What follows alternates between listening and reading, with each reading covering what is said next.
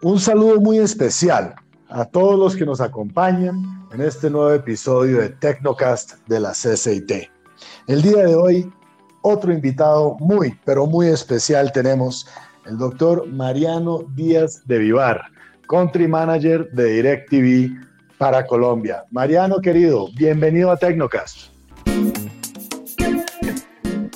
Hola Alberto, muchas gracias por la invitación. Un placer poder estar con vos. Al contrario, gracias por aceptarnos esta invitación, ya que pues claramente eres de las personas que realmente conoce lo que tiene que ver con la gran variedad y ofrecimiento de servicios por parte de la compañía tan importante que representas. Así que nuevamente qué gusto tenerte aquí con nosotros. Si me permites, primero te pregunto, eh, un poco ponernos en contexto ¿cuál es el enfoque o cuáles son los diferentes negocios, servicios, prioridades de DirecTV para Colombia? Bueno, eh, nosotros en DirecTV, obviamente nuestros servicios eh, son de televisión paga, el core de nuestro negocio es eh, la industria de la televisión. Actualmente DirecTV tiene dos tipos de negocios de televisión. Uno es pospago satelital y otro prepago. Cada público totalmente definido para ofrecer un servicio completo según la necesidad de sus usuarios.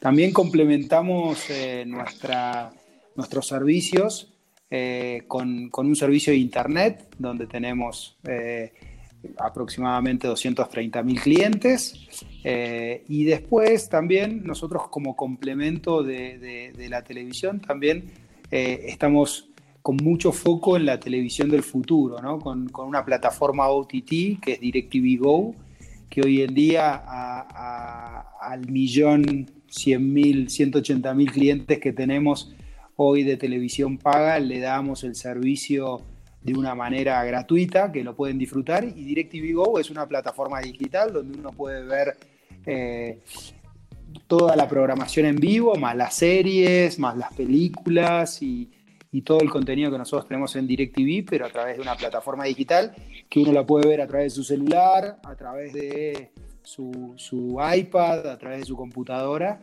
y obviamente a través de los Smart TV como pantalla principal también en el caso de que, de que lo necesiten, ¿no? No, pues a mí ni me lo digas. Yo creo que te lo había comentado alguna vez que yo soy fiel y por qué no decir adicto usuario de DirecTV Go que claramente es una maravilla que esa programación lo acompaña a uno donde esté. Sí. Bueno, pero entremos en materia. Eh, Mariano, querido, eh, ¿cuáles son los grandes retos? Eh, porque pues claramente tienen ustedes, pues bien lo mencionaste, más del millón de clientes o mi, casi millón doscientos mil clientes para la el servicio de televisión, más de los doscientos mil con el tema de Internet, pero pues todo color de rosa o hay ciertas cosas eh, que tenemos que trabajarle, ya sea desde la, agremiación o los mismos colaboradores de DirecTV para pavimentar un mejor camino de cómo funciona el negocio aquí en Colombia? Mira, para darte un, primer contexto, o sea, la industria de la televisión, primero es una industria que, es una industria bastante eh, madura, le digo yo, es una industria como, como en general todas las telecomunicaciones, ¿no? Es donde eh, ya hemos vivido los tiempos de, mucho crecimiento, estamos en una etapa más de estancamiento, todos sabemos que, un poco la televisión paga y las nuevas formas de televisión se van achicando y cada vez hay menos gente que quiere pagar por, por o pagar mucho por el servicio de televisión con toda lo que es la conectividad y demás. Eh, además de eso, indudablemente, también pensemos eh, que, el negocio de, la televisión y nosotros en nuestro caso también en Latinoamérica tenemos nuestros costos que están dolarizados y las devaluaciones y demás nos pegan muy duro, ¿no? Porque los ingresos son en pesos colombianos eh, y después tenemos todos nuestros costos en, su gran mayoría son en dólares. Entonces eso afecta bastante a, la industria y al negocio nuestro, ¿no? Mejor eh, dicho, estás hablando de esa cultura de inversión que caracteriza al gigante que es AT&T y por supuesto eh, sus compañías filiales o partes del grupo como son ustedes, precisamente. Total, total. Yo creo que ahí tenemos el gran desafío de ver cómo, cómo hacemos para convencer a nuestros, a nuestros padres, eh, a ATT y, y, demás para que inviertan en, Colombia y en los países de la región también, para poder atraer la inversión. Es súper importante eh, tocar un tema que, que siempre está sobre la mesa, pero creo que es el momento también de poder eh, realmente darle la importancia que se merece, que es el tema de la formalidad, todo lo que es eh, la piratería, la informalidad, la legalidad eh, en nuestro sector de telecomunicaciones afecta muy, pero muy duro, ¿no? Entonces, creo que es un gran, pero gran desafío todo lo que es el tema de, la piratería y trabajar en conjunto a nivel, a nivel digamos, local como industria y, eh, con, el gobierno y con, y con todos como para poder eh, realmente poder combatir este flagelo, ¿no? Que es la informalidad. Pues gravísimo lo que estás mencionando, eh, especialmente cuando trata de la seguridad jurídica requerida para precisamente tener la confianza país y generar las inversiones necesarias, ese CAPEX dolarizado que es de tantísimo esfuerzo. Hagámosle un, doble clic a ese tema. Eh, si nos puedes contar un poquito cuáles son las modalidades de informalidad o ilegalidad que, más les preocupan o las conversaciones que se están teniendo actualmente con las autoridades, ¿cómo podríamos, eh, mi persona y los oyentes de este Tecnocast, eh, entender un poco mejor la situación que pareciera ser tan grave aquí en el país? Mira, para mí, a mí me gustaría empezar primero por un poco los impactos. Colombia a nivel regional, junto con Brasil, son los dos países más afectados de la región. Actualmente, Colombia registra un 42% de penetración en piratería versus el dato de la región que es 36%. En 2018, Colombia registró cerca de 1.500 millones de visitas a páginas web piratas la piratería web vía streaming es la más utilizada en el país, representando el 92% del total de visitas. Nosotros hoy vemos que hay casi 4.200.000 usuarios que no tienen televisión legal, o sea que, que, realmente eh, eh, no pagan por, por la televisión o están, ahora vemos las formas, ¿no? Cuando yo veo los impactos a nivel país, yo te diría, mira, esto afecta a todos por igual, afecta al Estado por sus ingresos fiscales. Nosotros tenemos algunas estimaciones, pero estamos hablando de 340 millones de dólares anuales de pérdida de ingresos fiscales. Estamos hablando que solo de IVA son 140 millones de dólares anuales. Estamos hablando de pérdidas de trabajo formales, 8.400 trabajos formales. Y me decís, che, ¿cómo sacan el tema de trabajos formales? Y bueno, es fácil. Nosotros cada 100.000 usuarios en nuestra industria, nosotros empleamos a 200 eh, trabajadores de forma, de, forma eh, de una forma formal, ¿no? Eh, valga la redundancia. Entonces, si sacás 4.200.000 hogares y haces esta cuenta, cada 100.000 son 200 empleos, te da 8.400 empleos que estamos perdiendo eh, a nivel país.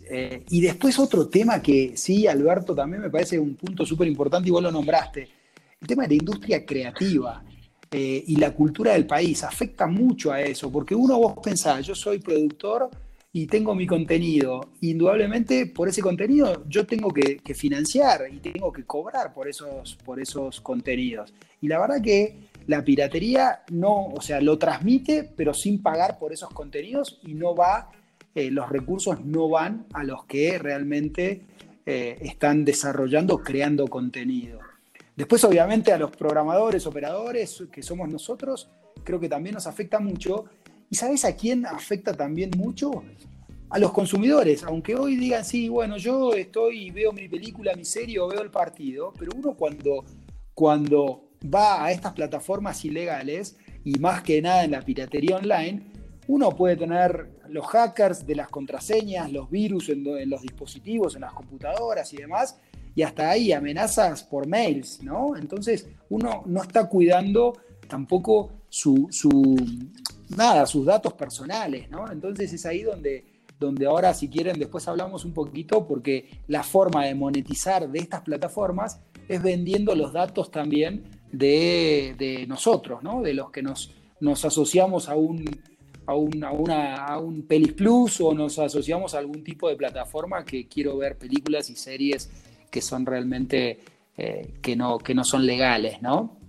Oye, pero sumamente preocupante la situación. A ver si te entendí correctamente.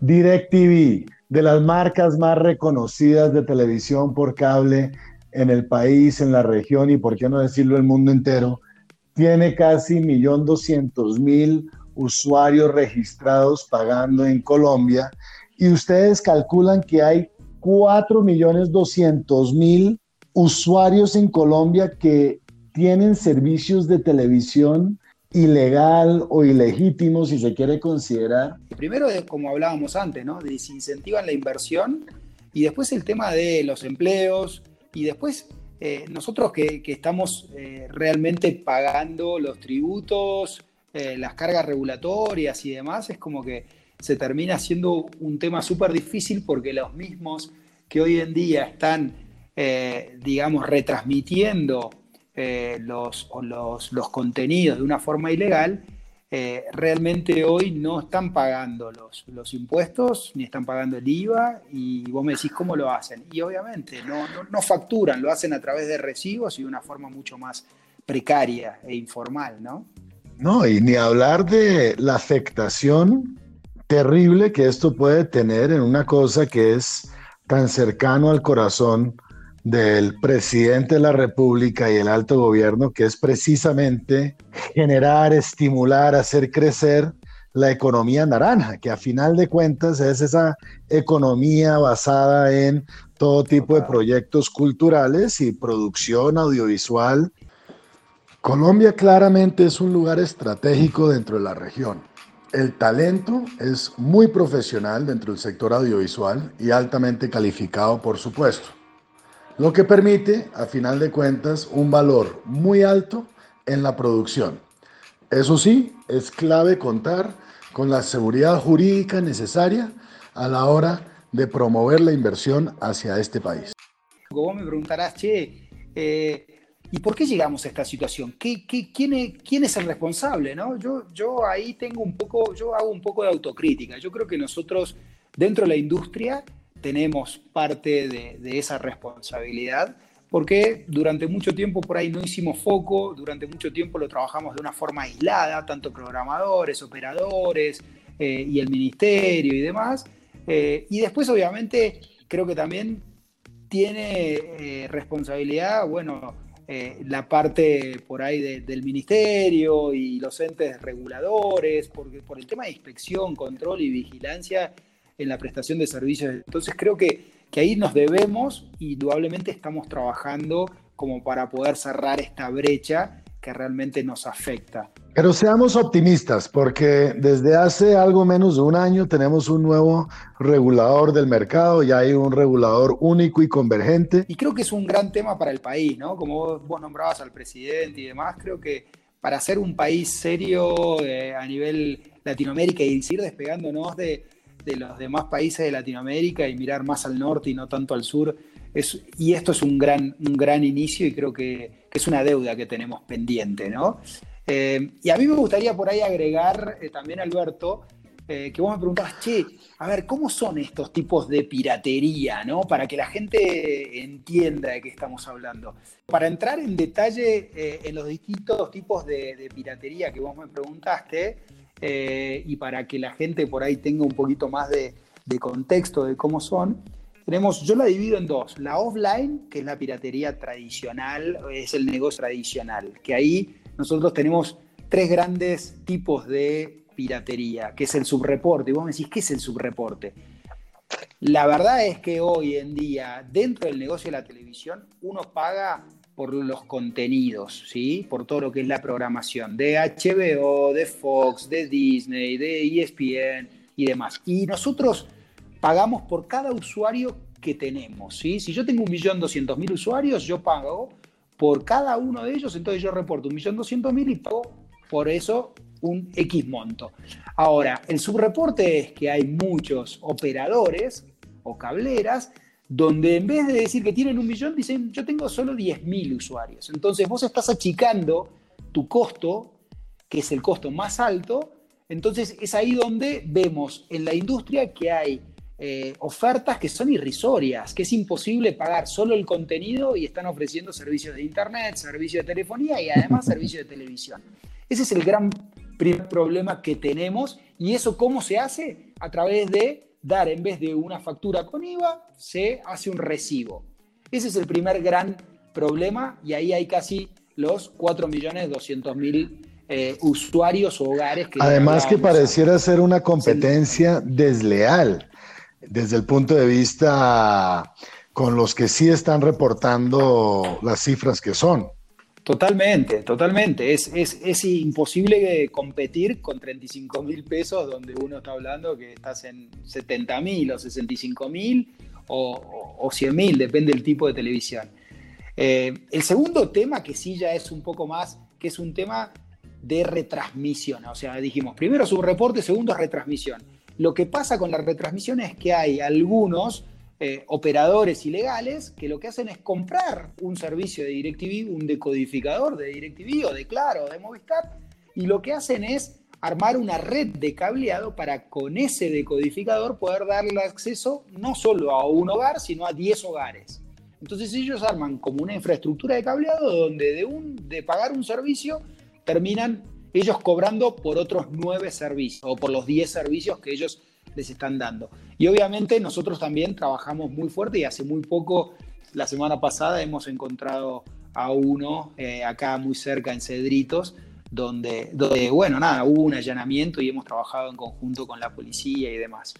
Y después el otro gran tema es señal compartida o el plan vecino, que eso ya es un tema más, más eh, eh, donde en una casa con un solo antena de cuatro decodificadores hay dos decodificadores en una casa y otros dos en otro, que eso es el menor de los males, ¿no? O sea, eso sería como la piratería offline, donde tenemos un gran problema. Ahora, el problema del futuro, Alberto, ¿sabes cuál es? Es la piratería online, la retransmisión ilegal de contenidos, de películas, series, de deportes, a través de plataformas digitales, ¿sí? Esas plataformas digitales donde muchos de nosotros que seguramente hasta que no saben, nosotros tenemos estudios, que si vos bajás o tenés en Peli Plus, acá en Colombia, eh, para ver películas y series, de una encuesta que hicimos, casi el 62% de los encuestados nos dijeron que vieron películas dentro de los últimos tres meses de Pelis Plus. Pelis Plus es una, es una, es una plataforma digital, una web que no está autorizada y tiene todas las películas y todas las series y no paga por los derechos. Ah, después hay otro que se llama Anime FL, FLB, que, tiene el 30% y Nula es otro también. Y cuando vas a los deportes, obviamente creo que es muy conocida también Roja Directa, ¿no? Donde uno, casi el 53% de los encuestados nos dijeron, sí, que ellos ven. Y en muchos casos la gente es como que no sabe tampoco que está dentro de, una plataforma ilegal, ¿no? Y que le pueden robar sus datos y todo lo que dijimos antes, ¿no? Me parece clave lo que estás mencionando. Quizás lo que falta es una conciencia por parte de los usuarios de los riesgos enormes que implica utilizar algunos de estos, llamémoslos servicios eh, piratas o servicios ilegales para ver este contenido y riesgos, pues como es el eh, trato inadecuado de sus datos personales, eventuales ciberdelitos que pueden estar, eh, surgir alrededor de algunos de estos temas y, por qué no, pensar hasta suplantación de identidad en el peor de los casos. Cuando ustedes van, cuando ustedes levantan la mano con las autoridades y los hacen caer en cuenta, bueno, ya mencionaste que hubo, por ejemplo, un allanamiento en, en, en una zona en Bogotá hace hace pocos días. Eh, ¿Cuál es la reacción de las autoridades? ¿Si están prestos a colaborar o de pronto no lo ven como una prioridad? quizás hace falta apoyar un poco la conciencia de las autoridades también. Hacia allá va un poco mi pregunta. Sí, yo creo que nos debemos ahí un poquito más de, de realmente tomar dimensión lo que estamos hablando. Nosotros lo estamos haciendo, estamos involucrando eh, no solo al Ministerio, sino también a la DIAN y también a la Fiscalía General de la Nación. Entonces, yo creo que si vos me preguntás a mí, eh, con el MINTIC, con el Ministerio, con, con Karen, con nuestra ministra, la verdad es que tuvimos charlas, ya nos puso a disposición gente para poder, obviamente esta potestad de inspección, de control y vigilancia es súper importante. Nosotros también estamos contribuyendo con auditorías y, pero indudablemente lo tenemos que hacer juntos para poder, no, no que sea una palabra nuestra, ¿no? Y sí que sea algo validado por ambos. Con el tema de la DIAN, creo que también es un proceso que hoy en día el proceso de fiscalización a la industria de la televisión para que cumplan con sus obligaciones tributarias eh, ¿sí? Eh, y, cautelando el correcto, íntegro y oportuno pago de impuestos, me parece que es súper, súper importante y, y, podré ayudarlos a, enfocarse en lo que tienen. Nosotros vamos pasando información generalmente. Y después a la Fiscalía General de la Nación, ¿no? abordar también de una manera oportuna las investigaciones. Creo que ahí tenemos que trabajar muy, pero muy de la mano eh, para, para, poder eh, tener, tener resultados concretos, ¿no? Eh, a nivel general. Pero, pero sí creo que es un desafío y tenemos que seguir machacando y trabajando con los gremios, en conjunto también con la industria y demás, y con el Estado para, para poder trabajar muy fuerte esto. No, no, no, no, no tenemos mucho más espacio, ¿no? Para atraer inversiones, para poder seguir invirtiendo en el país, para convencer a nuestras casas matrices de que Colombia es el mejor país de Latinoamérica para, para, para hacer todas las todas las inversiones que, tengan pensada en Latinoamérica, ¿no? Entonces yo sí, creo que es una gran prioridad esto. No, pues información demasiado importante hemos oído el día de hoy de parte de Mariano Díaz de Vivar, presidente, country manager de DirecTV Colombia, que nos ha puesto sobre la mesa una problemática muy importante para el sector de las TIC que gira en torno a la ilegalidad y la piratería. Gracias Mariano por habernos acompañado el día de hoy en Tecnocast. Gracias a nuestros oyentes y seguidores que no olviden, por favor, darle like a este episodio y seguir oyendo Tecnocast de la CCIT. Nos pueden seguir en nuestras redes www.ccit.org.co es nuestra página web, el Twitter arroba CCIT guion bajo. Y siempre, Mariano querido, estaremos eh, prestos para colaborar desde la Cámara Colombiana de Informática y Telecomunicaciones para asegurar que Colombia sea un lugar que puedan desarrollarse los negocios y las inversiones de una manera absolutamente legítima y sin temor a enfrentarse a esa competencia desleal que en este caso ha probado ser la piratería. Un placer estar con ustedes y nos vemos en la próxima. Feliz día para todos.